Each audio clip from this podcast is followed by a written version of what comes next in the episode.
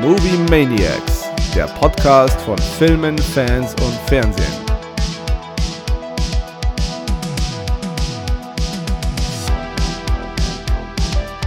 Mahlzeit, Keru. Huhu. Hallo, Mahlzeit Gaku. Uhu. Okay, Ja. gleich die schlechte Nachricht äh, vorab. Wir machen Sommerpause.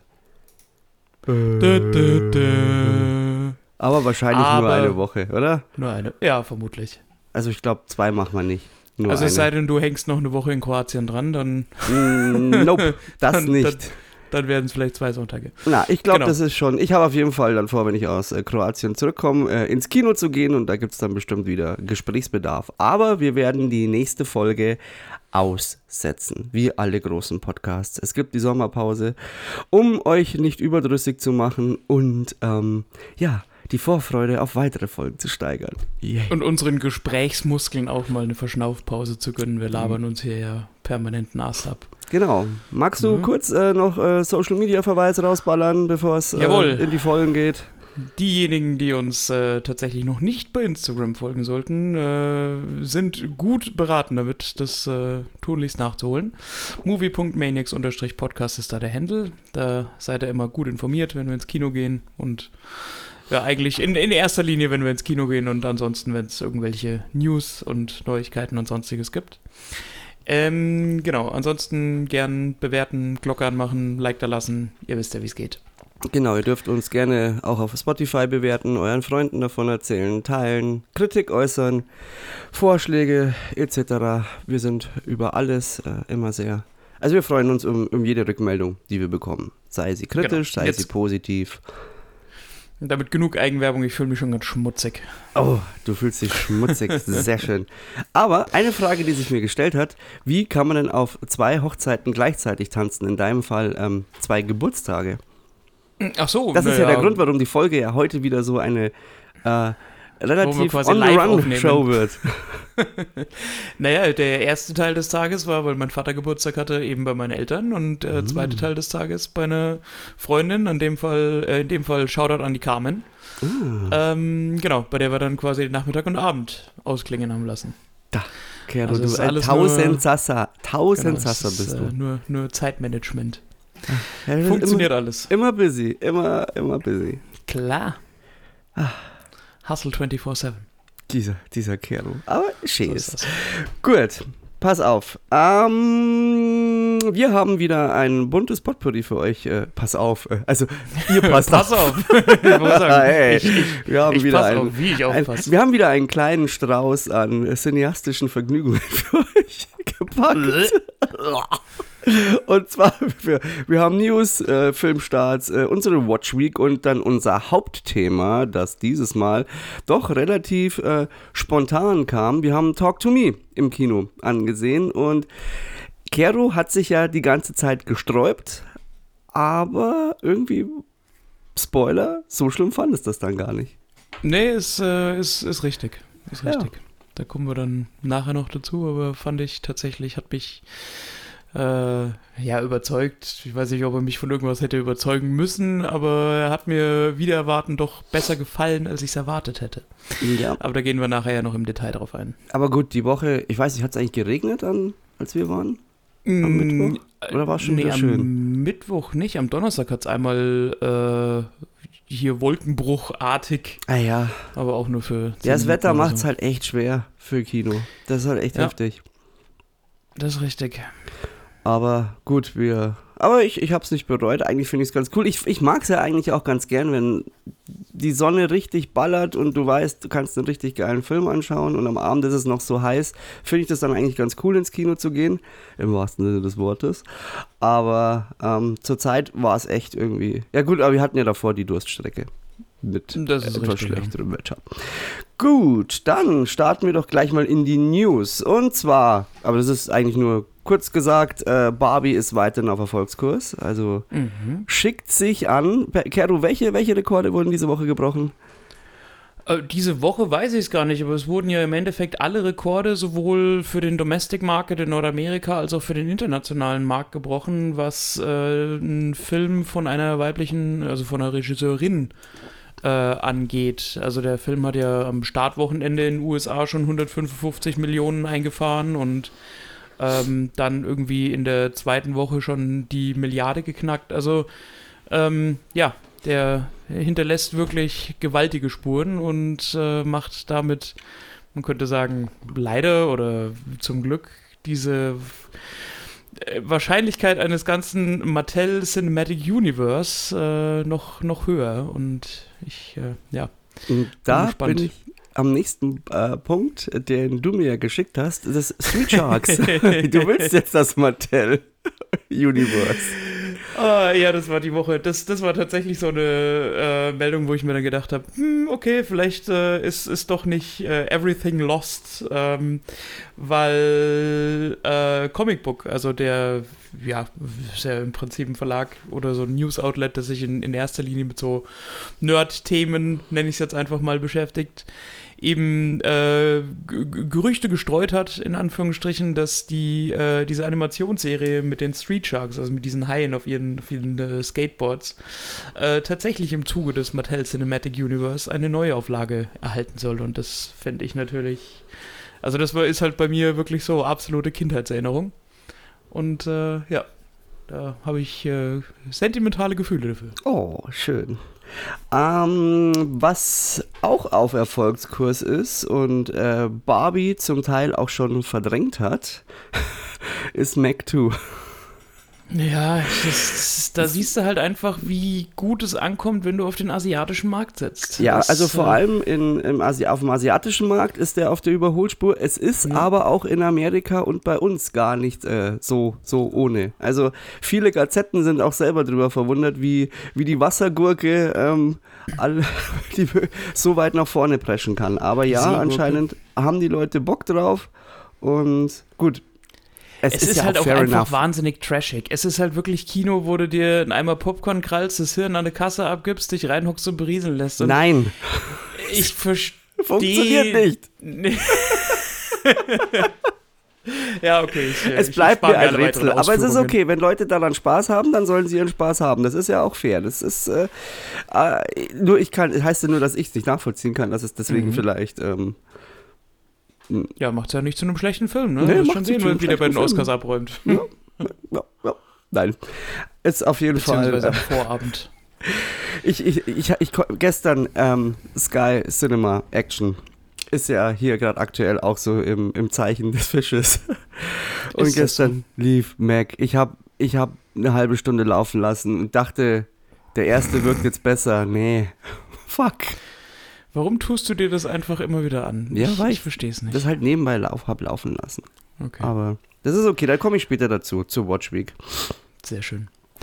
Äh, ja, ansonsten gibt es äh, weitere News von Disney. Ich meine, Disney ist ja quasi, also Disney widmet sich ja weiterhin quasi so der Realverfilmung oder den Realverfilmungen ihrer Animationsklassiker. Und ähm, jetzt ist es wohl soweit, dass Rapunzel neu verföhnt äh, eine Realverfilmung kommen soll. Das war ja im Jahr 2010 so eine absolute, absolute Erfolg und, und im Prinzip auch so eine neue der ja so eine neue Ära im Endeffekt losgetreten hat, was, was computeranimierte Disney-Prinzessinnen angeht. Und äh, nach eben Schneewittchen soll jetzt eben Rapunzel dran sein und es äh, gibt wohl laut Hollywood-Insidern auch schon einen ganz konkreten Plan, wer Rapunzel denn darstellen soll und äh, möglicherweise wird es Florence Pugh sein.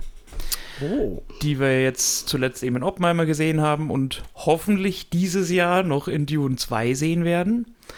Ähm, und die, ja, kann ich mir in der Rolle tatsächlich, ähm, also es ist nicht bekannt, ob sie das irgendwie schon bestätigt hat oder so, aber wenn man den Gerüchten glauben darf, dann kann ich mir schon vorstellen, dass das ganz gut passen könnte. Ja. Wenn wir gerade bei äh, Disney sind, ähm, Disney ist aber auch nach wie vor ein Garant für schlechte Nachrichten. Mhm. Also zum Korrekt. einen wird eine der Produktionsfirmen von Disney verklagt wegen eines Unfalls am Set von Ariel. Da gab es einen Sturz einer 75-jährigen Special Effects äh, Artist, Künstlerin und äh, die hat sich da irgendwie die Hand gebrochen und deswegen äh, wird jetzt Disney hier verklagt und die Produktionsfirma hat schon eingeräumt, dass sie Fehler gemacht haben, aber sie möchten kein Schmerzensgeld zahlen. Und ähm, die nächste ganz große Shitshow zeichnet sich auch schon ab und zwar die Neuverfilmung von Schneewittchen. Hast du die auf dem Schirm?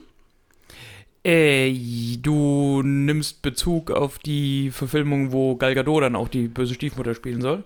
Ähm, Und ja. Rachel Siegler die, die Hauptrolle übernimmt.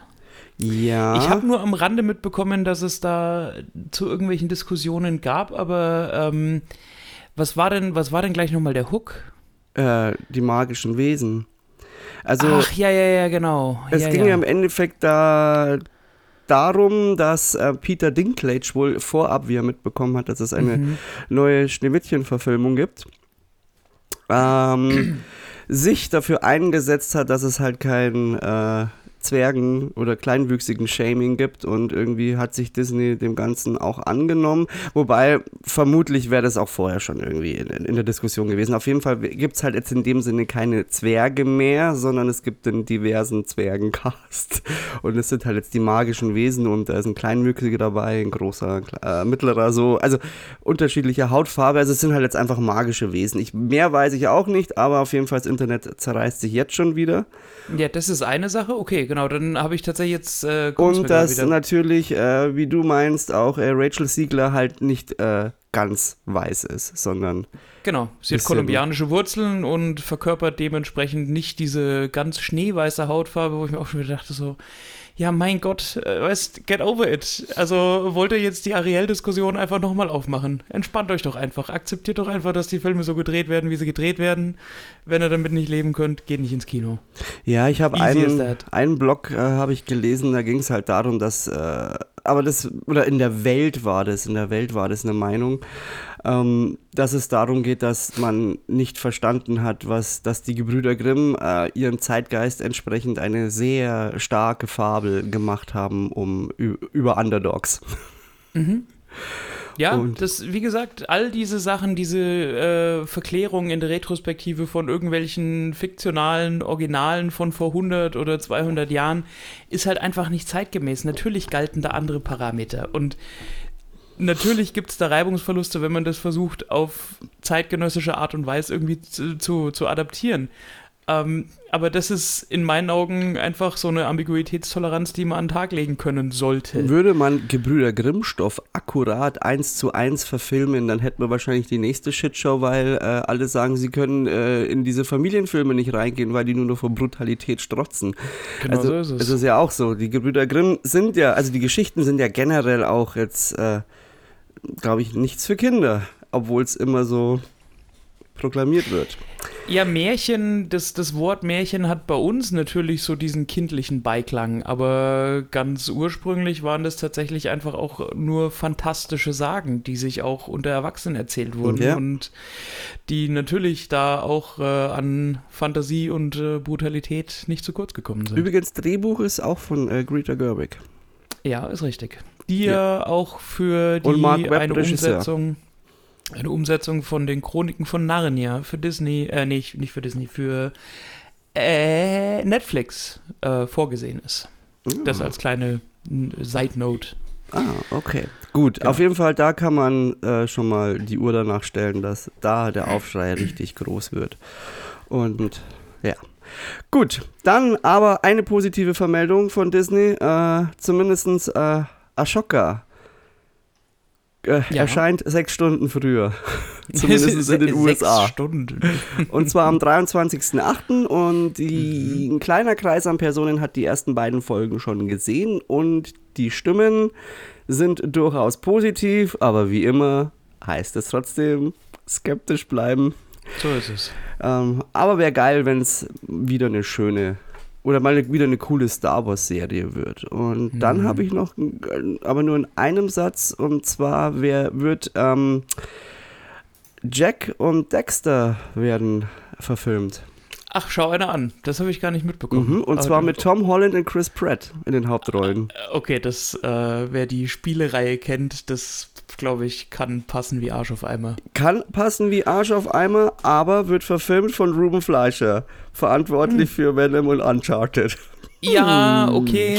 Wo- Ich, ich meine, ähm, Venom, ja, ist auf der Habenseite, Uncharted nicht unbedingt, aber da glaube ich, war das eher so ein bisschen die Schuld des Studios. Ja, Sony macht's. Sind wir mal gespannt. Ich kann mir durchaus vorstellen, dass das, ähm, ja, das, das wird schon, das wird schon funktionieren, aber es ist halt ein Special Interest. Also die Jack and Dexter Videospielreihe ist zwar schon relativ beliebt, aber ich glaube, die hatte jetzt nie so eine gigantische Fanbase. Ähm, ich hoffe, dass mich jetzt hier nicht Lügen straft, aber äh, das, das kann ich mir ganz gut vorstellen. Vor allem der letzte Teil, der rausgekommen ist, war dann doch nochmal so ein, so ein Kassenschlager und auch so ein absolutes äh, Effektfeuerwerk auf der PlayStation 5. Ähm, ja, schauen wir mal. Also kann ich mir gut vorstellen. Ja. Du meinst du eigentlich, wenn wir immer so, so, so pro-divers sind, dass wir irgendwann mal als linksradikaler Wokecast verschrien werden und von Surf-Nazis angegriffen werden? Ja, soll, sollen sie machen. Ich, äh, ich, ich klebe mich dann auch auf irgendeiner Straße fest. Passt Echt? schon. Mit was? Weiß ich nicht. Was ist denn der Umwelt? Gibt es einen umweltverträglichen Uhu? Ich habe keine Ahnung. Äh, Ich habe mich mit, ehrlich gesagt mit dem Thema noch nicht beschäftigt, mit was die sich festkleben, aber teilweise soll es recht gut heben. Äh, ich klebe mich hier auf dem Land auf irgendeinen Feldweg, da kann der Bulldog außen rumfahren. Ah, wir nehmen, wir nehmen einfach einen Dung und dann Ja. langt uns keiner. Oh, Alter. Stimmt nicht mit dir. war alles gut. Du hast im Land angefangen. Okay. Aber wenn wir schon bei Hör sind, äh, mein, meine, meine Lieblings-Kino-News und w- vor allem nicht nur bei Hör, sondern bei äh, unserem bajuwarischen äh, Kino-Lieblingsthema, nämlich den Eberhofer-Filmen. Das sag aber nichts Falsches. Wahrscheinlich bricht jetzt die Hälfte der Zuhörer weg, weil du ist mir hatest. scheißegal. Du. Wir bleiben real. Na gut. Ja, die Filme sind erfolgreich, brauchen wir nicht rü- drüber reden, spielen teilweise 10 Millionen oder noch mehr ein.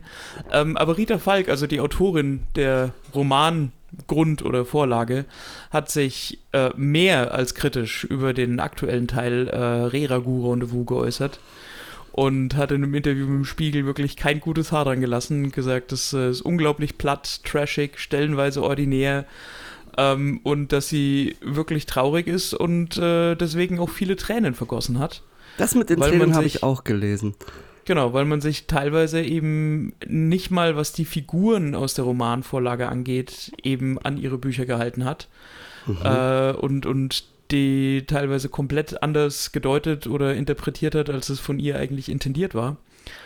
Und äh, ja, das war so mein, war, so, war natürlich Wasser auf meine Mühlen, weil ich mit den Filmen ja sowieso so ein bisschen einfach nicht besonders viel anfangen kann. Ja, hat die da irgendwie die Genau. Rechte an allen Werken schon abgetreten oder?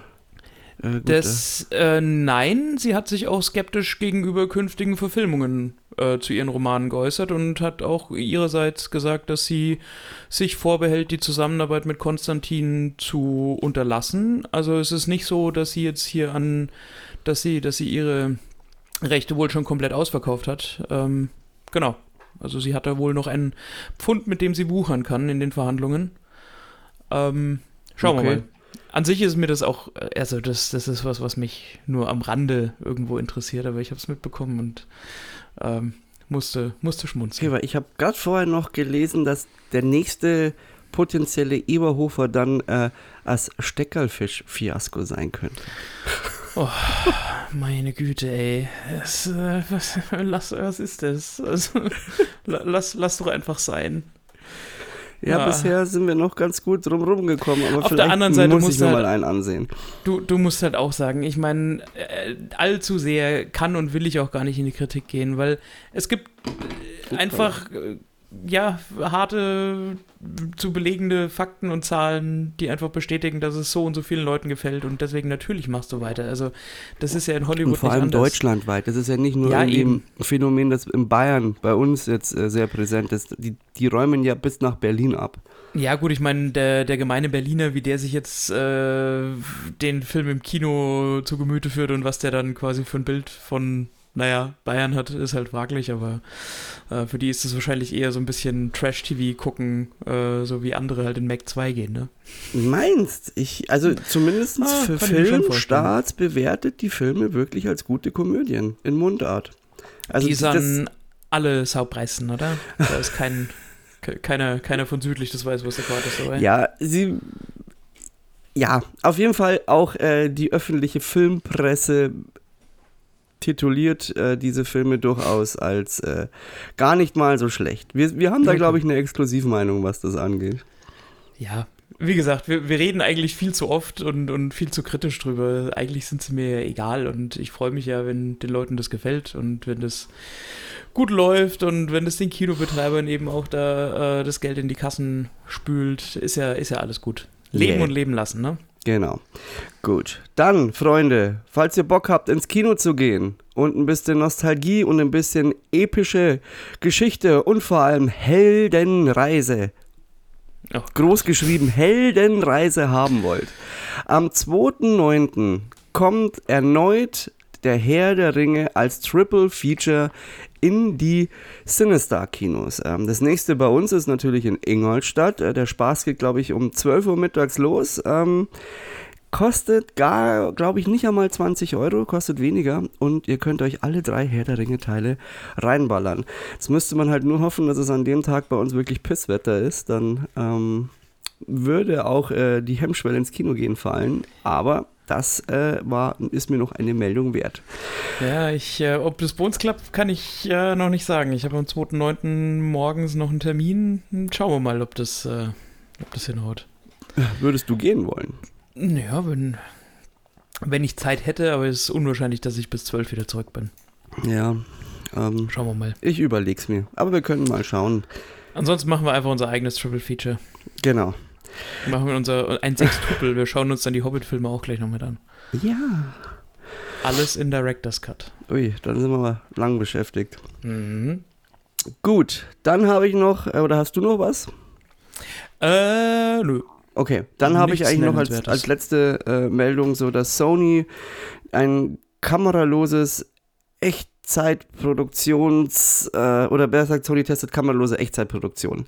Ähm, in Zusammenarbeit mit der Unreal Engine, äh, mit der Unreal Engine. Und Ja. wenn ich es ganz verstanden habe, hast du da so Art was, was, was, was, was war, also es waren ja keine richtigen Kameras, sondern das waren irgendwie so, so, so digitale LED-Pointer, mit was die Ja, aufgenommen haben? Ja, ja und nein. Also, was die Unreal Engine halt möglich macht, ist halt, die kam ja, ich glaube, letztes Jahr oder so raus. Ähm, ist ja eigentlich von, von Epic Games entwickelt für die Produktion von Videospielen und letztendlich ist es halt das Next Generation 3D ähm, Kreationswerkzeug in Anführungsstrichen, äh, um eben in Echtzeit 3D-Animationen zu kreieren und eben nach eigenem Gusto in genauso Echtzeit äh, zu verändern. Und äh, das äh, schaffen sie jetzt eben so ein bisschen für die Kino- und Filmwelt zu adaptieren, dass du quasi nicht mehr diesem ganz klassischen äh, Dreiklang aus äh, Set, Film und Schnitt folgen musst, sondern dass du im Prinzip einfach loslegen kannst und wenn dir während der Aufnahme fest, also wenn du während der Aufnahme feststellst als Regisseur, ähm, nee, ist nicht geil, will ich anders machen, dann kannst du es quasi wirklich in Realzeit Umbauen. ändern und dir auch das Ergebnis anschauen. Genau. Also es, es gibt da auch so ein kleines Feature auf YouTube, äh, da kann man, oder was heißt ein kleines Feature, eine Dreiviertelstunde wird da diese Technik erklärt und man sieht, wie ähm, sie für einen Ghostbusters-Film, also Jason Reitman ähm, dreht da eine Ghostbusters-Szene und sie sind dann in so einem, an so einem Motion-Capture-Set und haben aber da halt keine richtigen Kameras mehr. Ich habe nicht ganz verstanden, was, ist, was, was sie da für Geräte haben, aber es ist so eine Art Kameraersatz, der halt irgendwie digital die Sachen aufnimmt. Und dadurch können sie halt wirklich alles verändern. Und ist irgendwie faszinierend, aber gleichzeitig halt auch wieder so ein Punkt, wenn es immer weiter in diese Richtung geht, dann macht es, glaube ich, am Ende keinen Spaß mehr, das anzusehen, weil die ganze Magie verloren geht. Ja, schauen wir mal. Ich, ähm, das wird mit Sicherheit am Anfang ein bisschen knirschen. Mal gucken. Also ich glaube schon, dass es dann einen, einen, einen Use Case dafür geben kann. Es gibt Äh, sicherlich wir einen Use Case, aber du hast doch jetzt schon die Probleme. Also, wenn du mal wieder einen Film hast, der wirklich alles von vorne bis hinten, bei dem alles handgemacht ist, finde ich, sind diese Filme auch in der heutigen Zeit outstanding. Du siehst einfach, da Ja. beherrschen viele Leute ihr Handwerk. mit diesen ganzen CGI-Effekten, egal wie gut sie sind, es fehlt immer irgendwas, finde ich. Ja, aber solche Filme werden ja auch in Zukunft outstanding sein, weil sie halt einfach in einem noch größeren Meer an, an digital kreiertem Einheitsbrei Ja. die, die einsamen Inseln sind. Genau. Wir packen euch die, äh, das Feature auf YouTube mal in die Show Notes, wenn ich es nicht wieder vergesse. Dann könnt ihr euch da selber mal ein Bild davon machen, was wir damit meinen. Genau. Dann abgesehen davon, ähm, falls ihr die Woche ins Kino gehen wollt, ähm, habt ihr jetzt ein bisschen Zeit. ähm, die letzte Fahrt der Demeter ist angelaufen. Ein äh, Hochsee-Thriller, quasi Dracula meets Alien, soll ganz gut sein. Man muss aber schon ähm, eine Prämisse für das Thema haben. Also es ist halt ein, ein Horrorfilm, der schon ein paar, also ich werde ihn wahrscheinlich erst in zwei Wochen sehen, aber so vorab, er muss ein paar Logikfehler haben, aber wenn man auf das Ganze steht, äh, ist es leicht zu verzeihen und soll da auch ein sehr cooler Film sein. Und dann ist noch Kandahar mit Gerard Butler gestartet. Äh, ein, ein solider Actioner vom Greenland-Macher und vom Plane-Macher. Ähm, ja, soll, soll solide, solides Action-Kino sein und Spaß machen, nicht mehr und nicht weniger. Ja, Genau, halt die und- Frage, wie der bestehen kann gegen den Eindruck des äh, von uns erst kürzlich besprochenen äh, The Covenant von Guy Ritchie. Genau. Geht ja so ein bisschen thematisch in dieselbe Richtung.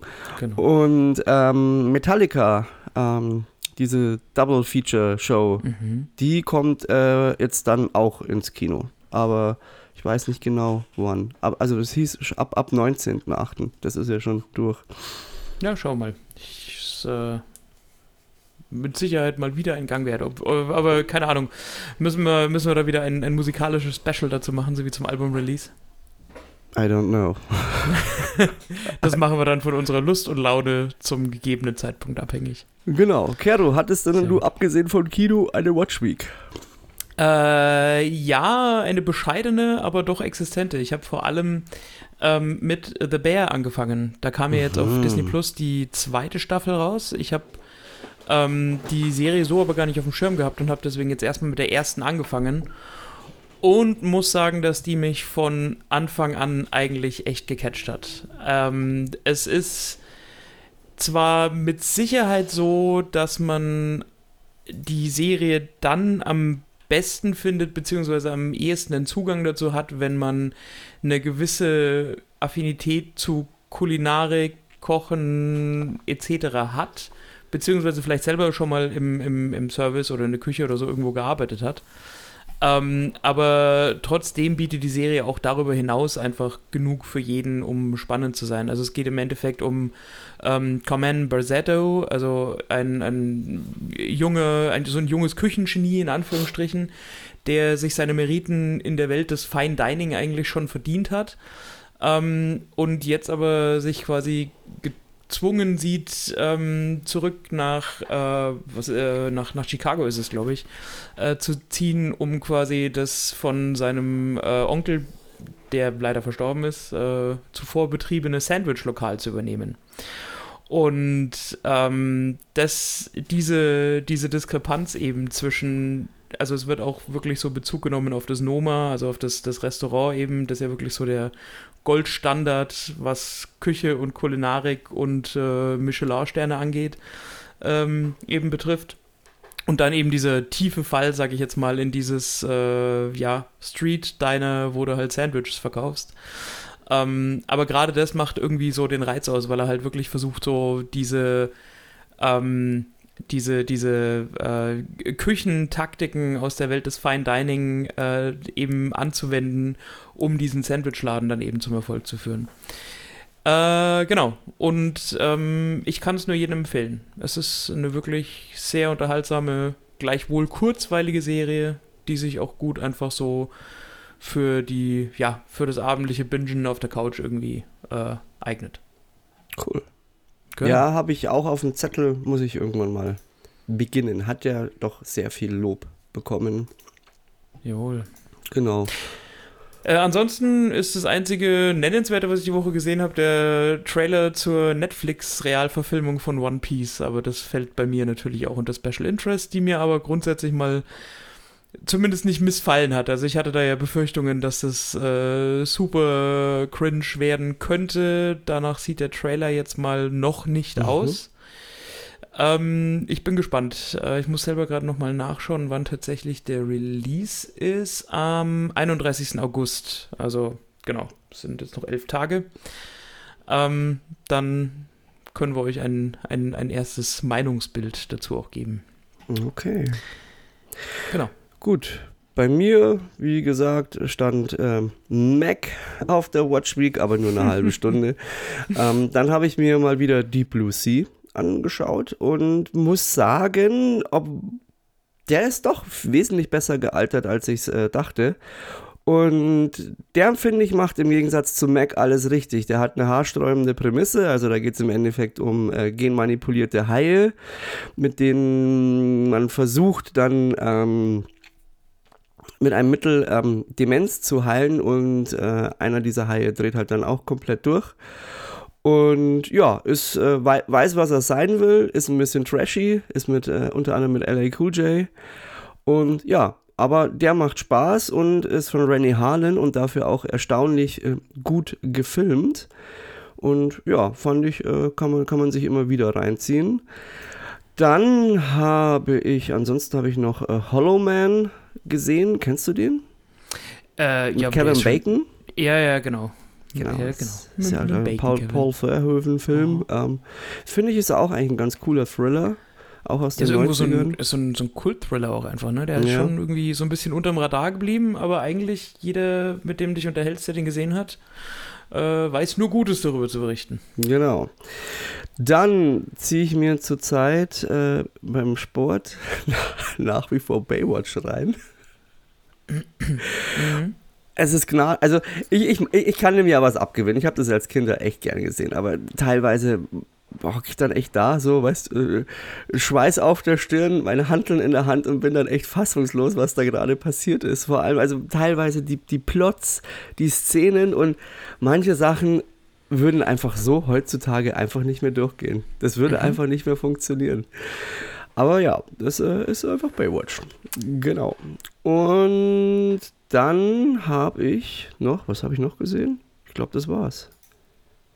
Ja, reicht ja auch. Ja, ja. stimmt, war eigentlich. Oder gab es noch irgendwas, was ich erwähnen wollte? Hm. Ah, doch. Anfang der Woche habe ich mir noch als Feel Good Movie einen Schatz zum Verlieben reingezogen. Kennst du den? Alter, lass einfach zum Hauptthema kommen, bitte. What the fuck? Der ist super geil. Mit Matthew Mhm. McConaughey. Mega geil. So, so, Ja. so eine Abenteuer-Rom-Com mit teilweise so überspitzt und so Banane, aber der ist so lustig, der macht einfach nur Spaß. Den, den kannst du dir auch anschauen. Der ist schon ganz geil.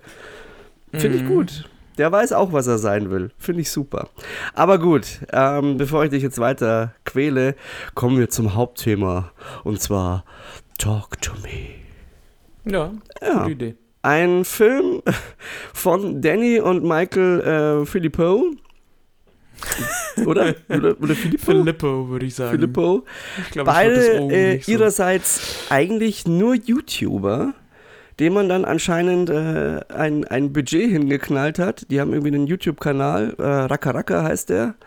Mhm. Und die machen hauptsächlich so Persiflagen auf Filme und vor allem auf Horrorfilme. Und vermutlich hat dann A24 gemeint, Jungs, ihr macht einen Film.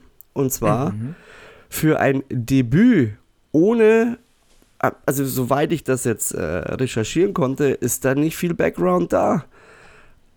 Gar nicht mal schlecht. Also sogar, wenn man es so nimmt, zeigen die gerade Hollywood, äh, wie man äh, einen anständigen Horrorfilm produziert und dreht. Ja, sie haben ja auch äh, tatsächlich die Möglichkeit, einen Film im äh, DC, äh, im, im DCEU quasi zu machen, äh, abgelehnt, um eben Talk to Me als ihr Filmdebüt oder Regiedebüt zu haben. Also Voll die gut. wussten, glaube ich, schon äh, ziemlich gut, was sie, was sie können und ähm, waren von ihrer Idee einfach überzeugt und wollten das, äh, wollten das umsetzen, ja. Ja. Jetzt, bevor wir über den Film sprechen, also unser Podcast geht jetzt äh, 34 Minuten gerade. Für die, die wirklich gar nichts von dem Film hören wollen. Und das wäre das, wenn du den Film nicht gesehen hast, empfehle ich euch wirklich macht jetzt aus, beschäftigt euch nicht mehr mit dem Film, sondern geht einfach ohne irgendwas zu wissen ins Kino. Ähm, das ist meiner Meinung nach die beste Möglichkeit, diesen Film zu genießen. Das ist dann okay, dann hört euch den Rest der Folge danach an. Ähm, wir werden jetzt erstmal definitiv spoilerfrei drüber reden, aber ich finde, selbst wenn du spoilerfrei drüber sprichst, ja. redet man schon zu viel drüber. Also deswegen, wie gesagt, ihr hattet jetzt euren Spaß, eine halbe Stunde und danach, wenn ihr den Film gesehen habt, könnt ihr den Rest anhören. Alle, die den Film schon gesehen haben, jetzt weiterhören oder die, die halt sagen, okay, ist mir eigentlich eh egal, ich schaue ihn eh nicht an oder es ist mir egal. Trotzdem ihn, weiterhören. ich kann trotzdem weiterhören oder ich sage, hey, ich, ich schaue ihn an, will aber trotzdem was wissen, dann ist es okay, dann wird später nochmal eine eindeutige Spoilerwarnung geben, falls wir über, das, äh, über, über den Twist des Films dann sprechen. Genau. Ähm, ansonsten, was ist vorher, bevor ich noch, ähm, bevor wir auf den Film eingehen, ich finde ähm, die Darsteller dafür, dass das auch, äh, bis auf äh, Sophie Wilde eigentlich äh, und Miranda Otto eigentlich alles eher so, so, so Jungspunde sind, von denen man noch nicht viel gehört hat, eigentlich auch eine sehr gute Leistung, vor allem von Sophie Wilde. Ja, absolut. Also es war ja, glaube ich, auch ihre erste, also nicht ihre erste Rolle, aber ihre erste äh, ja, Haupt Hauptrolle im Endeffekt. Äh, und die macht das tatsächlich sehr, sehr gut. Ähm, ich meine, vielleicht ganz kurz zur, zur Handlung. Also genau. diejenigen, die ihn gesehen haben, wissen es natürlich, aber es geht ja letztendlich um eine Gruppe von Jugendlichen, also Freunden, Kumpels in Anführungsstrichen, die eben ähm, Geister heraufbeschwören können ähm, so nenne ich es jetzt einfach mal, indem sie eben eine äh, einbalsamierte Hand eines, so wird es im Film zumindest mal erklärt, äh, ehemaligen äh, Wahrsagers, ähm, ja, ehemalig, also äh, ja, ähm, verwenden, die eben äh, einbalsamiert und in ja so ein Keramikgehäuse letztendlich. Ist so eine äh, Gipshand, oder? Ja, im Prinzip Mit schon, aber er spricht zwischendrin mal von, von, von Porzellan, deswegen, also so klingt es ja. auch, wenn sie es auf den Tisch stellen. Ähm, genau, und äh, dieser Prozess des Beschwörens ist eben so eine Grenzerfahrung, dass sie das wie, wie, ja, quasi mit High sein, also mit so einem Rausch quasi vergleichen und das aber immer nur für maximal 90 Sekunden machen dürfen, weil sonst quasi diese, dieses, dieses Tor zwischen Realwelt und der Welt der Verstorbenen und äh, Geister eben nicht mehr ganz geschlossen werden kann. Und natürlich kommt es im Laufe des Films dazu, dass die Zeit überzogen wird und dann entspinnt sich eben diese Handlung, ähm, die quasi dazu zwingt, dass man, oder die einen eben nicht mehr so ganz drauf vertrauen lässt, ähm, wer ist jetzt tot, lebendig, wie stimmen quasi die Wahrnehmungen mit der Realität überein. Äh, und so, äh, ja, bahnt sich der Film dann eben seinen Weg hin zum Finale. Ja. Uh, und uh, nochmal direkt ein Shoutout an, an, an, A24, die mittlerweile so ein unfassbar krasses Produktionsportfolio haben, die wirklich, mhm. wirklich fast alles wegnocken. Also da sind fast keine Gurken dabei, beziehungsweise ich glaube gar keine. Einen Film, bei dem weiß ich noch nicht, ob es eine Gurke ist, aber den habe ich bisher noch nicht fertig schauen können. Ähm, ja, ähm, ich als äh, alter äh, Horror-Nerd ähm, habe den Film auch nicht so also ich hatte ihn zwar schon auf dem Schirm, aber war jetzt für mich eigentlich, war es kein Must-See.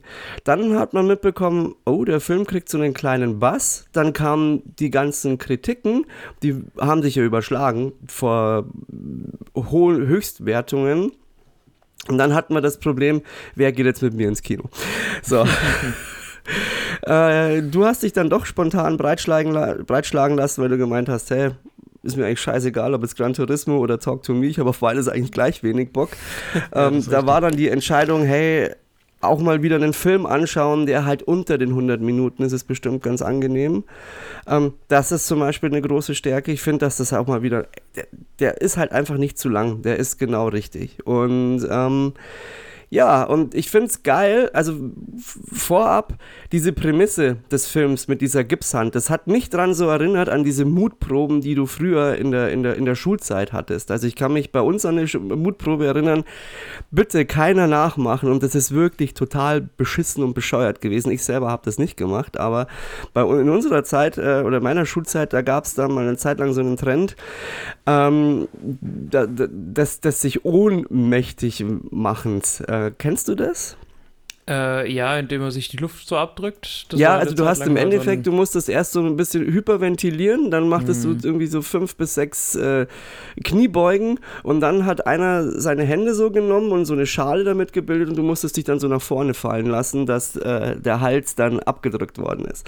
Mhm. Und dann bist du halt ohnmächtig geworden und dann warst du erstmal kurz weg und das hat immer total verstörend ausgesehen und dann waren die Leute wieder da und dann, wow, wow voll geil und blablabla. Und so kam mir das in diesen Szenen teilweise vor.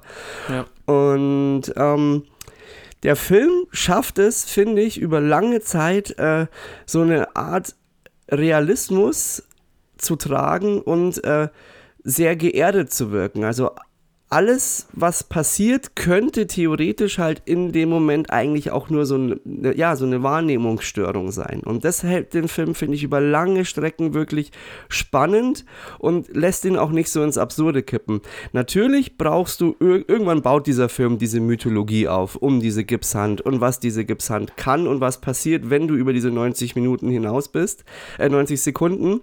Das muss man schon irgendwann akzeptieren. Wenn du davon ausgehst, ja, das ist ein komplett realistischer Film, dann bist du im, im falschen Film. Aber wenn man das kann, und das, davon gehe ich jetzt aus, wenn man auf äh, Horrorfilme steht, dass man das macht, dann kommt man voll auf seine Kosten. Und ich finde, der Film hatte mich nach, nach drei Minuten. Und zwar, der Film beginnt relativ, der schmeißt sich in ein Szenario rein, du bist in einer Party und der beste Kniff ist schon mal, dass diese Kamera so, so, so, so, so ein Following macht. Also der, die im Moment noch äh, für dich namenlose Person, von der du keine Ahnung, also du weißt nicht, wer es ist, du weißt nicht, was der Arc ist von ihm, aber... Ja, ist halt so ein klassischer Opening-Shot, dass quasi die Handkamera einfach dem Protagonisten Genau, folgt, wobei ich finde, das hast du gar nicht mal so oft mittlerweile. Also du hattest mhm. es früher in klassischen Filmen und vor allem auch in Horrorfilmen macht es immer ganz viel aus. Du verfolgst den Protagonisten in dem Moment oder die Person und erkennst und äh, oder lernst dann mit ihm zusammen halt die Umgebung kennen. Und man stellt dann schnell fest, ah, der sucht ja eigentlich seinen Bruder und du weißt aber nicht genau, was Sache ist. Dann entspinnt sich äh, ein kurzer dramatischer, äh, ja, also, Höhepunkt. Ja, es passiert halt etwas und das endet dann, nenne ich mal, in einer, ich nenne es mal in einer gewissen äh, unerwarteten äh, Situation. Und dann finde ich, und dann wird erst eingeblendet quasi die Lettern äh, vom, äh, vom, vom Filmtitel Talk to Me und dann weißt du eigentlich, was Sache ist. Und das finde ich, die erst hat mich so ein bisschen an Halloween erinnert. Ja, von der, von meine, der Aufmachung ja was, her. Das ist ja was, was der Film grundsätzlich ganz gut macht. Also er nimmt halt zum einen so ganz klassische Motive aus verschiedenen Horror-Subgenres und ähm, übersetzt die quasi für sich selber irgendwie neu, aber schafft es halt die ganze Zeit immer so einen ähm, leicht verstörenden Unterton irgendwo zu äh, genau. beizubehalten oder aufrechtzuerhalten.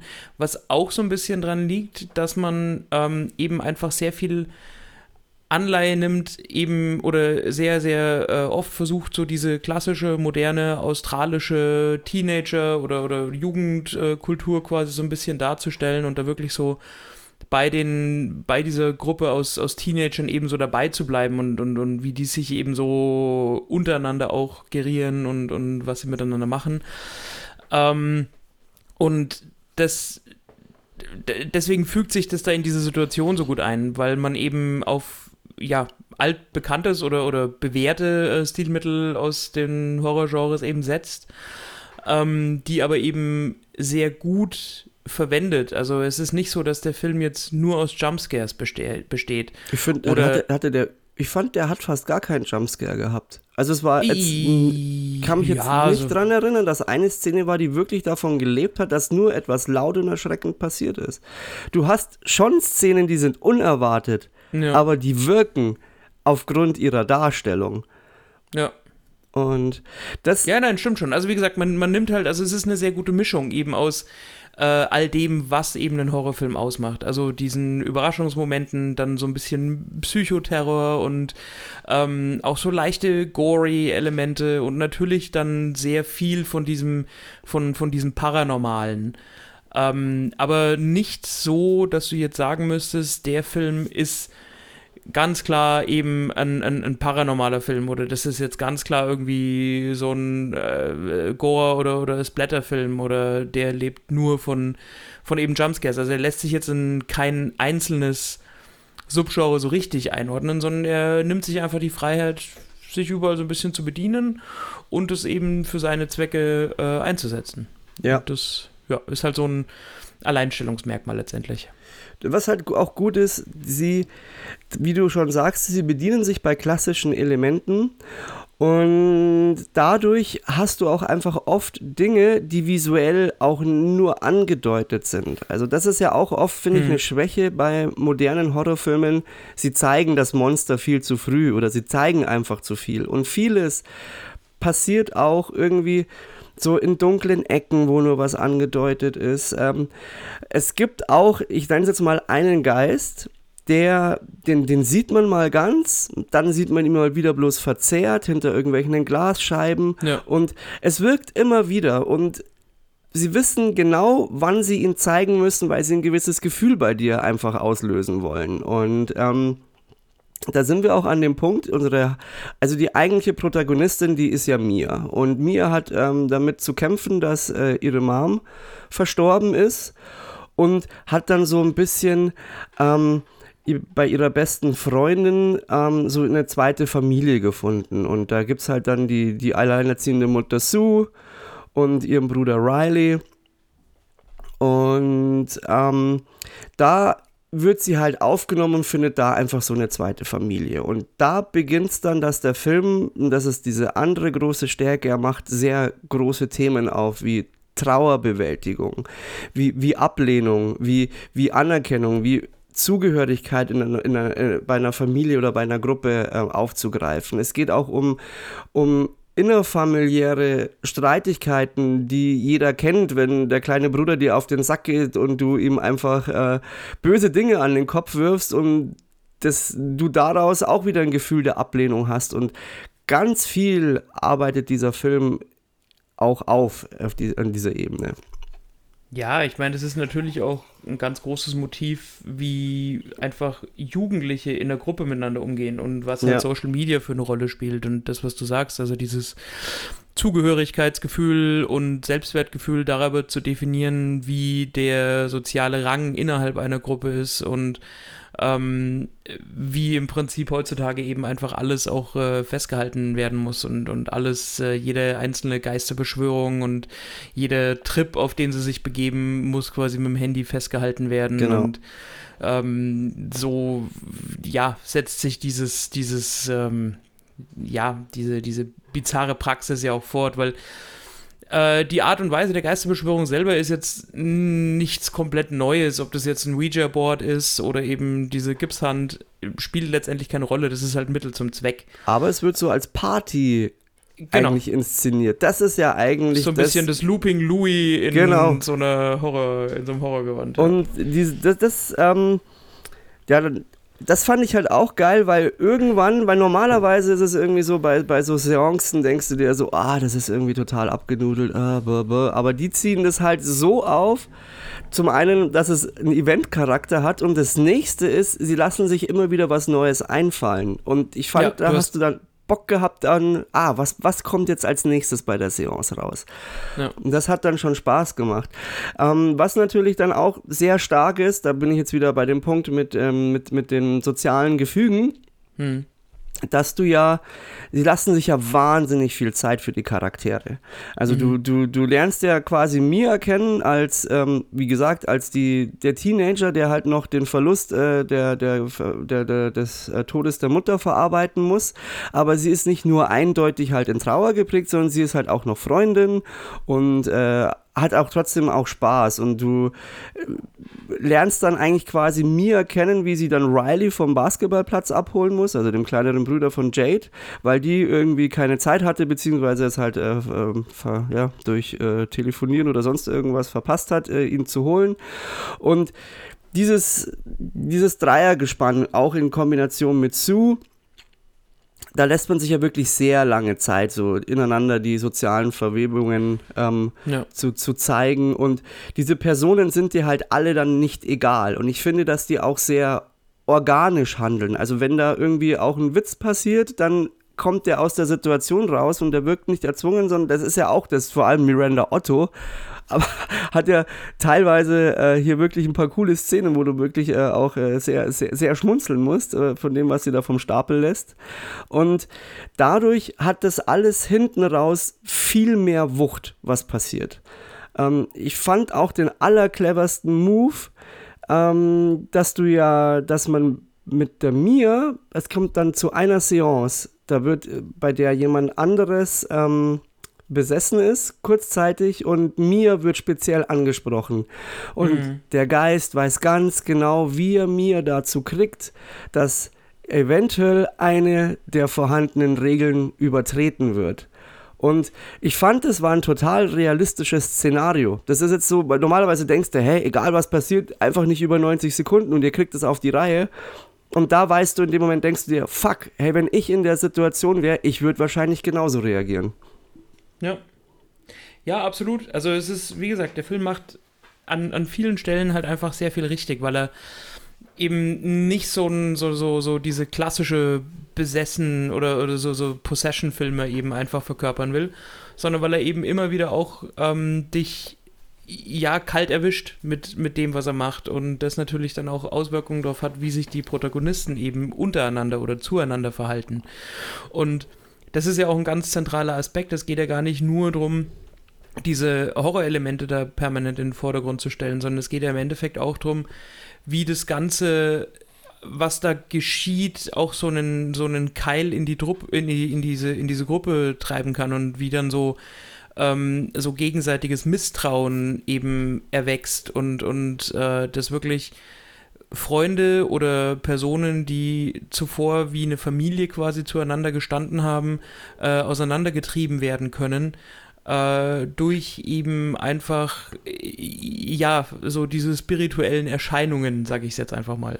Ja.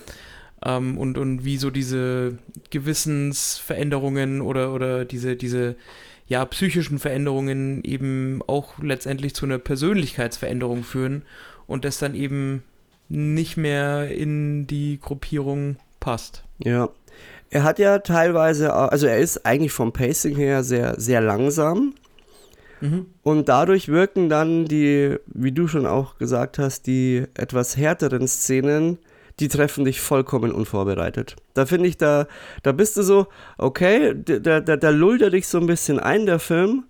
Und dann auf einmal kommt's und du denkst dir so nur, what the fuck? Oh, krass, okay. Und das war, war auch überrascht für den FSK, wobei, gut, die Sehgewohnheiten haben sich äh, geändert, aber für FSK 16 schon äh, visuell teilweise beinhart fand ich, hat er in manchen Szenen der Evil Dead äh, nicht so viel, oder Evil Dead Rise äh, stand da gar nicht so äh, hinterher, nach. Ja, ist, genau, er hält sich jetzt nicht unbedingt zurück in, in, seinen, in seinen Darstellungen. Das ist schon, ich meine, er ist an vielen Stellen dann auch wieder so bizarr oder, oder grotesk, wo man sich dann einfach denkt, okay, das waren einfach zwei YouTuber, die da in der Szene, also die überlegt Richtig oder Spaß gedreht hatten. haben, genau, einfach äh, nicht mehr konnten vor Lachen, mit Sicherheit. Ja. Ähm, aber er, genau, also es ist nicht so, dass es irgendwie ein, Störgefühl auslöst oder so. Ein, sondern, ein Verstörtsein löst es aus. Das äh, genau, bleibt in dieser Szene trotzdem ja. erhalten. Das ist ja gerade das. Ja. Ja. Ähm, jetzt bevor wir, ich würde noch kurz in den Spoiler-Talk reingehen. Äh, wie viele mhm. Punkte willst du vergeben? Äh, also für einen Horrorfilm fand ich ihn tatsächlich sehr gut. Ähm, müsste ich jetzt tatsächlich ein bisschen drüber nachdenken, wann ich das letzte Mal einen gesehen habe, der mir besser gefallen hat. Ähm, deswegen wäre ich da, glaube ich, bei 8 von 10. Ja. Und so in der Gesamtbewertung jetzt wirklich als, als Film, als Erlebnis, ähm, Ja, bin ich bei 7 von 10. Ja, ich bin jetzt bei einem Horrorfilm, bin ich bei 9 von 10. Einfach auch bei Evil Dead Rise. Doch, also das ist jetzt die Horrorbewertung. Da sage ich 9 von 10, weil es seit langem wirklich ein guter Horrorfilm ist. Und wo Evil Dead Rise eher so die spaßige Gore-Granate war, ist das jetzt so ein bisschen der serious, äh, Haunted Movie, also ein bisschen ernster einfach und als Gesamtfilmerlebnis auch eine 8 von 10. Oder nee, da gehe ich bei dir von der 7 von 10 Das ist immer so das Problem, du musst halt, du brauchst halt die du musst es halt äh, quasi akzeptieren können, dass du halt was Übernatürliches hast. Und das können ja manche ja. nicht. Also ist, ist schwierig für manche. Aber äh, da fällt mir noch ein, ich hatte ein, zwei äh, Kritikpunkte hatte ich schon. Und zwar, dass teilweise manche Handlungsstränge ein bisschen zu sehr reingeschoben wirkten. Also es gibt da so zwei, drei Szenen, dann weißt du, sie müssen jetzt die Story voranbringen, aber die sind jetzt nicht zwingend gut geschrieben. Ich nenne es jetzt mal auch vielleicht eine gezwungen, erzwungene Exposition. Das mag aber vielleicht auch dem geschuldet sein, weil weil sie halt, weil es halt zwei YouTuber sind und vermutlich auch keine, kein, kein Steven Spielberg sind, jetzt ganz übertrieben gesagt. Ähm, hm. Das ist aber nur ein leichtes Downgrade, das ist auf jeden Fall ähm, zu akzeptieren. Genau, dann würden wir jetzt noch kurz in den Spoiler-Talk gehen. Deswegen, alle, die jetzt äh, nicht gespoilert werden wollen, äh, könnt jetzt auch ausschalten. Ansonsten, ihr seid gewarnt. Gut, ähm, ja, dann fangen wir doch mit äh, besagter Szene an. von der du gerade gesprochen hast, die wirklich äh, auch sehr verstörend war und zwar ähm, und gleichzeitig grote äh, grotesk lustig. Das war dieses äh, an den Zehen lutschen des, äh, des, des Freundes, der mit dem eigenen Bettchen schläft. Genau, also ich meine, die Szene ja, dient ja letztendlich dazu, um auch dem Zuschauer zu zeigen, wie sich im Prinzip diese Besessenheit wirklich auswirkt, weil es ist ja im Endeffekt so, dass wir mir in ihrer eigenen Wahrnehmung quasi neben dem Bett stehen sehen und diese untote Gestalt, die halt da aus dem Eck gekrochen kam, ist ja dann in ihrer Wahrnehmung diejenige, die eben an ähm, an an äh, ah, wie ich heißt weiß er? gar nicht mehr, wie er hieß. Äh, an, ja, Himmel, Herrgott, jetzt fällt mir der, den Name von der Rolle. Hieß er, nee, James äh, war es nicht. Nee, nee, Tyson, Daniel, oder? Daniel. Daniel, genau. Daniel. Ähm, und diese, dieses Wesen, das eben an Daniels Füßen dann eben lutscht. Und dadurch wird er natürlich wach und sieht aber, dass das eben nicht diese Untote ist, sondern eben Mia, die in ihrer eigenen Wahrnehmung das eben ganz anders sieht. Und das ist ja so der letzt, also wer es vorher noch nicht, ähm, noch nicht verstanden hat, wie quasi so die Dynamik in dem Film zwischen Untoten oder zwischen, zwischen Geistern und, und äh, Lebendigen ist, äh, versteht es dann spätestens da, wie so die, ähm, diese, diese Tür, die da eben nicht mehr geschlossen wurde, ähm, wie sich das eben auswirkt. Und ähm, das ist genau die Szene, wo ich mir eben dachte, ja, man, das ist eine Art und Weise, das eben darzustellen, aber es ist halt einfach auch die denkbar lustigste ähm, in, in, in, der, in dem Moment. Ähm, und da glaube ich schon, dass die äh, Filippo-Brüder da, da saßen und sich dachten, ja, das ist äh, der, der Shit. Ja, ich war, als mich, wo mich der Film dann auch zum zweiten Mal hatte, war, ich fand, als äh, Mia dann Riley abgeholt hat, dann kommt ja so ein kurzer Sprung in, mhm. ins Auto rein, wo beide lauthals äh, zu irgendeinem Song singen. Wo, wo du dir Chandelier denkst, das, von Sia. Ah, okay, das kennt ja jeder. Sowas hat ja jeder schon mal gemacht. Und der Film bricht dann auch abrupt ab mit dieser Szene mit dem überfahrenen Känguru, das eine Art Foreshadowing darstellt, aber sich mir da noch nicht ganz erschlossen hat, inwiefern es das Foreshadowing ist. Weißt du, was ich meine? Ja, ja, klar. Also da ging es ja im Prinzip drum. Ähm, ob sie einfach davonfahren oder ob sie es überfahren, oder? Das war ja, ja auch zu welchen Handlungen Empathie letztendlich befähigt. Ja. Ähm, ob sie jetzt in der Lage ist, eben das Leiden zu beenden oder eben nicht und ähm, wie einen sowas dann eben auch verfolgen kann, so diese, dieser Schrödinger-Moment, weil in dem Moment, wo sie einfach dieses verletzte mhm. Tier zurücklässt und weiterfährt, weiß sie ja zu keinem Punkt, ob und wann das Känguru letztendlich tot ist. Und das ist ja im Endeffekt auch so ein bisschen diese Diskrepanz, die man in dem Film aufmachen will zwischen was ist äh, Wahrnehmung, was ist Realität äh, und wo verlaufen die Grenzen zwischen Lebenden und Geistern. Gut, und ist wahrscheinlich für Mia aber auch äh, noch zweimal bezeichnend im Film, die Entscheidungen, die sie trifft.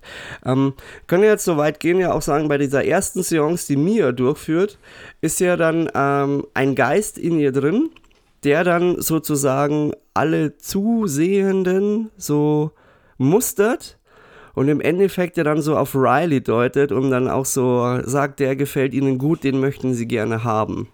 Mhm. Und ähm, wir haben ja dann quasi diese, diese Seance-Session und alle äh, haben da ihren Spaß. Und irgendwann ist es halt so, dass halt Riley, der ja eigentlich von seiner größeren Schwester Jade halt abgelehnt wird. Also er hat ja da nach der ersten äh, Seance, wo er zusieht, ja doch relativ viel Angst und darf dann äh, möchte dann eigentlich gern bei Jade schlafen, aber sie sagt, nee, machst du nicht. Dann pennt er ja bei mir. Da führen sie dann ja nochmal ein Gespräch über die Mutter und ob die, ähm, warum die Mama von, von Jade, äh, von mir verstorben ist und sie ja der Meinung ist, dass sie sich versehentlich halt äh, mit Schlaftabletten äh, überdosiert hat äh, und dann eigentlich noch aus der, aber sich eigentlich noch retten wollte, aber die Tür nicht mehr aufbekommen hat und deswegen im Endeffekt verstorben ist. Das wird ja da kurz thematisiert. Und da, das ist, finde ich, wichtig, weil du, also zum einen ist es sehr wichtig, dass die Trauer, die mir ähm, einfach führt oder hat, ähm, dargestellt wird und wie viel sie das beschäftigt und dass sie eigentlich dem Irrglauben aufgesessen ist, dass ja ihre Mama sich äh, wahrscheinlich doch eher umgebracht hat. Ja, gerade was diese spezielle oder diese spezielle Erzählstrang eben angeht, ähm, zwischen, also mit, mit mir und dem Tod der Mutter und vor allem der Darstellung ihres Vaters, das ist sowas, das, das ist so eine Kritik, die ich an dem Film habe, weil die ja. Rolle des, äh, von, von ihrem Dad und wie er eingebaut wurde, war jetzt nicht hinsichtlich des Screentime irgendwie zu gering, aber das hatte irgendwie keinen. Es wirkte sehr unpersönlich es wirkte zum einen unpersönlich und zum anderen fast schon so ein bisschen deplatziert. Es hat eigentlich immer wieder so ein bisschen aus der Handlung rausgerissen.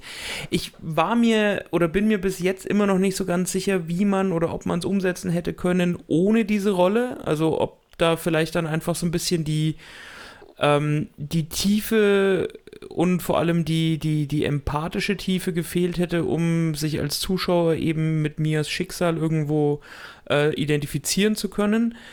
Aber das war für mich so ein, so, ein, so ein Part an dem Film und so eine Rolle oder so ein, ja, einfach so ein Erzählstrang, ähm, der für mich nicht ganz aufgegangen ist. Das stimmt, also das da, da, da hast du recht. Vor allem die Szenen mit dem Vater, die wirkten, ja, ja, das stimmt, das hat immer so ein bisschen rausgerissen, aber ich kann jetzt auch nicht genau sagen, woran es lag, weil in der Handlung selber passiert ja das, was mit dem Vater passiert. Äh, zum einen, dass Mia den irgendwann attackiert oder dass er ähm, ihr auch dann den Brief der Mutter vorliest, das ist ja schon wichtig. Ähm, allerdings ist der wirkte, wie du sagst, schon immer ein bisschen deplatziert. Ja, es, es ist auch wichtig, dass das Verhältnis zwischen mir und ihrem Dad irgendwo dargestellt wird. Also, dass sie es halt, ist halt so ein bisschen unterkühlt. Teenager ist und genau, dass es eben ein sehr unterkühltes Verhältnis ist, sie eigentlich nicht so wirklich miteinander schon gar nicht über Gefühle oder so reden oder reden also sie können. Sie ist eher zu Sue hingezogen und zu ihrer Ersatzfamilie.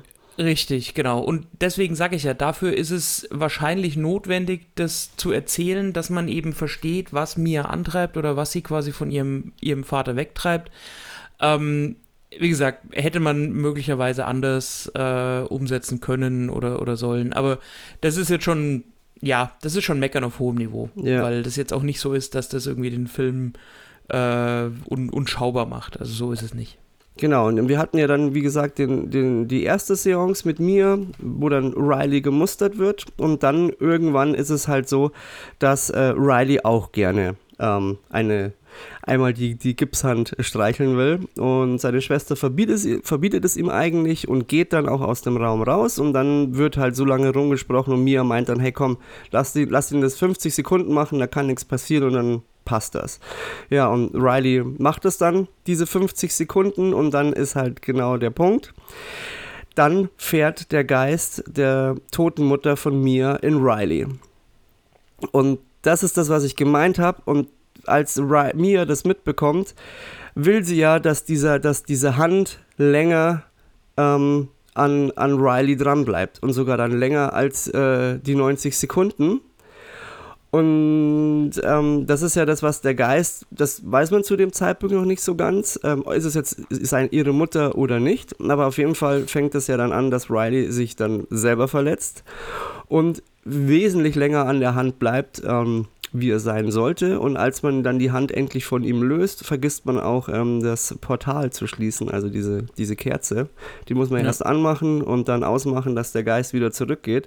Und ich fand, das war so dieser Moment, der sehr tragisch war, weil du willst zum einen, dass Riley, du siehst, er will, er will eigentlich dazugehören und will auch was erleben und du merkst dann mir, das Einzige, was das, die, sie will ja niemandem was Böses und vor allem will die sich ja auch um Riley kümmern und die liebt ihn ja auch. Und das Einzige, was sie halt noch mehr will, ist aber wieder ihre Mama. Und genau da, finde ich, trifft, trifft dich der Film mit voller Wucht. Zum einen erstmal so ein bisschen emotional, weil du alles nachvollziehen kannst. Und dann mit der Gewaltspirale, die da kurz zwei, drei Minuten lostritt. Und da haut er dich echt aus den Socken, finde ich. Nein, stimmt schon. Also das ist ja genau das, äh, auch so dieses Verhältnis von Personen in einer sozialen Gruppierung untereinander und was die auseinandertreiben kann und wie schwer dann eben solche Vorwürfe wiegen können, auch wenn sie nicht begründet sind und wie dann eben so dieses gegenseitige Misstrauen wächst. Ja. Ähm, wie hast ja. du dann den, also den ganzen Film dann noch für dich gedeutet und das Ende? Äh, was meinst du mit gedeutet? Also im, in Bezug auf was? Ähm, war das jetzt in Mias äh, Mutter oder war es eher ein äh, böser Geist? Ach so. Ähm, also die Wahrscheinlichkeit liegt näher, dass es äh, tatsächlich einfach nur eine, eine, eine Impersonation ihrer, ihrer Mutter war. Also dass das wirklich so der Versuch von diesem Geist war, sie eben in die äh, in diese Welt zu ziehen, was ja dann letztendlich auch funktioniert. Also wir sehen ja dann auch, wie das Ganze also wie dieses Universum letztendlich funktioniert, dass wenn mhm. du es eben nicht schaffst, dem Ganzen äh, zu entfliehen, die Tür zu lang offen ist und mhm. du eben diese Besessenheit nicht mehr ablegen kannst, dass du Stück für Stück dann eben selbst zu einem, also in dieser, in dieser Masse eben untergehst und zu einem Teil dieser ähm, Geister- und Dämonenwelt eben wirst. Ähm, wo ich dann auch sagen muss, dass das mit der letzten Szene, also mit der, mit der Auflösung, sage ich jetzt einfach mal, wo sie dann quasi auf der anderen Seite des Tisches sitzt, in Anführungsstrichen, oder mhm. auf der anderen Seite der Hand, ähm, sehr, sehr gut umgesetzt ist, wo du wirklich siehst, so, okay, also diese Hand ist tatsächlich nur so ein, so ein, so ein Proxy, also so ein, ja, wie, wie so ein Internetanschluss in die Unterwelt. Genau. ähm, und das, äh, ja, hat mir ganz gut gefallen. Und äh, die wirklich ähm, das, das, das emotionale Momentum ist ja damit einfach geschaffen, dass man eben zusieht, wie mir die Riley ja wirklich wie ihren eigenen Bruder liebt. Ja. Äh, am Ende quasi erlösen oder befreien will und ihn dann eben da in dem Rollstuhl an die, an die Schnellstraße eben hinkarrt. Also bereit ist, ihn quasi zu, zu, zu töten. Ähm, das ist ja das, was wirklich so dieses emotionale Gewicht da auch äh, entfaltet. Ja. No. Ich habe es ein bisschen so gedeutet, dass ähm, die Inkarnation oder dieser, dieser, dieser Geist, äh, der Mias Mutter darstellen soll, weil der ja immer so zweideutig dargestellt worden ist. Also auch mal blurry und dann wieder quasi voll zu sehen, aber immer sehr, sehr bösartig auch. Vor allem das, was halt echt ekelhaft war, ähm, dass man diese äh, Geister so dargestellt hat, wie sie vermutlich zum äh, Punkt ihres Ablebens ausgesehen haben. Äh, wie die Personen gestorben sind, ja, genau. Ja. So, so Moorleichen oder Ertrunkene und. Ja. Genau. Und es gibt ja diesen Sadman und dieser mhm. Sadman ist, glaube ich, kurz mal in, in, ich weiß jetzt nicht, ob er in Mia drin war oder äh, in Riley. Ähm, allerdings sehe ich das eher so, dass es dieser Geist, der in, in, in, in Mia war, der ist ja 90 Sekunden länger in ihr drin. Das heißt, er ist nie ganz weg und in der das Zeit klingt haben so falsch. ich weiß. Hm? Aber red noch weiter. Und die haben ja Riley auserkoren, weil sie diese Seele haben wollen. Und so diese Geister, glaube ich, wollen einfach auch mehr in ihrer Unterwelt sein und wollen dann auch frisches Fleisch haben. Und okay. es wird ja irgendwann auch etabliert, dass wenn die Tür nicht geschlossen wird, und, der, und du stirbst, dann ziehen die, dich die Geister ins Totenreich. Und ich habe das dann eher so gedeutet, dass ähm, der Plan dieses Geistes ist, weil ja die Riley immer noch gefangen ist, dass man mir dazu bringen will, dass sie Riley tötet, was sie ja auch zweimal versucht, damit, ähm, damit, damit diese Riley ähm, behalten können. Also war das eigentlich niemals ihre Mutter sondern hat Mhm. ihr das nur vorgegaukelt und aber am Ende ist es halt im Endeffekt so, dass sie sich ja trotzdem ähm, dann selber eigentlich eher richtet, um, um Riley zu retten und sie haben ja vor, das wird aber nicht ganz auserzählt, ob der Körper den Geist irgendwann abstoßen hat können oder ob dieses, dieser, dieser zweite Versuch, das Portal zu schließen, ob der halt funktioniert hat. Und ja, aber dann ist es am Ende im Endeffekt auch so, wie du auch gesagt hast, es ist äh, cool irgendwie dann erzählt. Also Mia stirbt ja dann augenscheinlich und wacht dann im Krankenhaus auf, sieht so, dass ihr Dad sich erholt, weil sie ja vorher versucht hat, den zu töten. Ja. Und Riley erholt sich und dann geht ja so irgendwie, das wird ja alles immer dunkler und dann geht so dieses Kerzenlicht an. Also, Genau. und da wird sie Und dann das war so ein- angelockt. Das, das war ja so ein Moment, ähm, wo du auch sagen kannst, also da, da, da ist es ja so ein Inception-Moment. Also da bedient man sich ja quasi des gleichen Motivs, dass man eben die, den Unterschied oder den Übergang zwischen Realität und eben der ja, invertierten Welt letztendlich ähm, nicht mehr genau darstellen kann, sondern dass es da eben zu solchen Randbereichsunschärfen kommt und dass man dem Zuschauer eben dann einfach mit dieser Ungewissheit so ein bisschen zurücklässt, ähm, es eben nicht hundertprozentig aufgelöst zu haben. Und das macht man hier ja dann letztendlich genauso. Also man sieht dann natürlich Mia in ihrer, ich sag jetzt mal, neuen Rolle und man kann zu dem Schluss kommen, okay, für sie ist das Kapitel jetzt vorbei.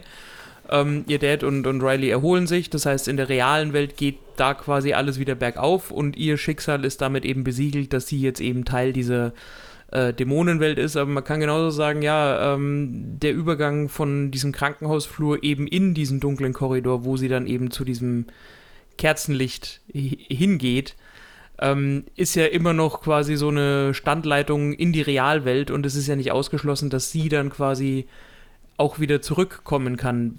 Möglicherweise, wenn halt wieder jemand mehr als 90 Sekunden äh, an der Hand hängt, zum Ja. Beispiel.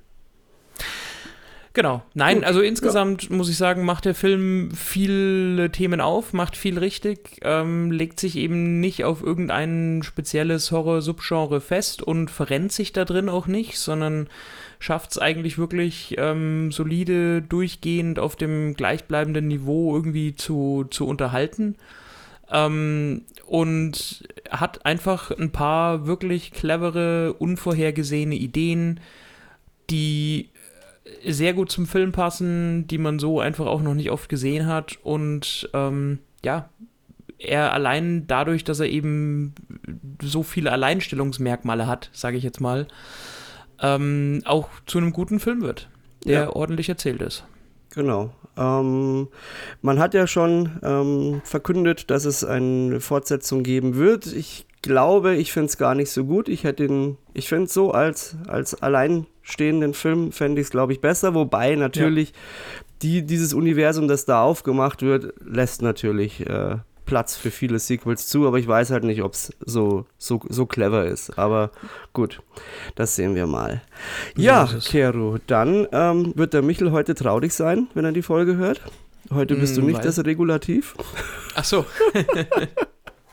ja, ich habe äh, ich hab tatsächlich gar nicht mitbekommen, was er dazu gesagt hat in der Gruppe. Hat er den. Nee, noch gar nicht, aber es geht Ach ja so, ums Thema nicht. Horror. Und äh, Ja, ja. du sagst, hey, das war gut. Da bist du nicht das Regulativ.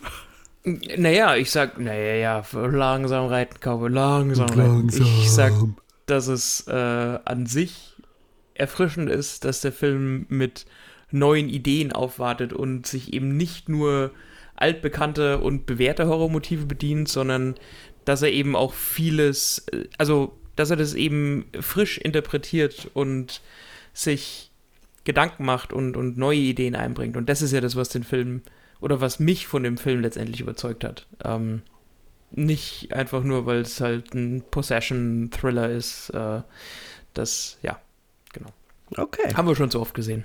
Ja, das stimmt. Das, äh, ist natürlich auch, äh, das Thema Horror ist schon ein bisschen ausgelutscht. Da braucht, muss man schon ein bisschen innovativer sein. Aber so wie das ist, Daniels 10. Hm? So wie Daniels 10. Genau. Aber das ist diesem Film gut gelungen und ähm, ja, und ich hoffe, unsere Folge ist heute auch gut gelungen. Ihr hattet wieder ein bisschen Spaß. Ihr habt jetzt äh, zwei Wochen Pause von uns. Ähm, von daher habt eine gute Zeit, habt noch den schönen Sommer. Genießt ihn. Und Kero, du darfst äh, die Leute zur Tür geleiten. Ach, nee, Genau. das, hört- das hört sich grundfalsch an. Du darfst sie verabschieden. vielen Dank fürs Zuhören. Wir äh, hören und sehen uns am 3. September wieder. Und bis dahin, genießt die Wochen und das Wetter und haut rein. Ciao. Ciao.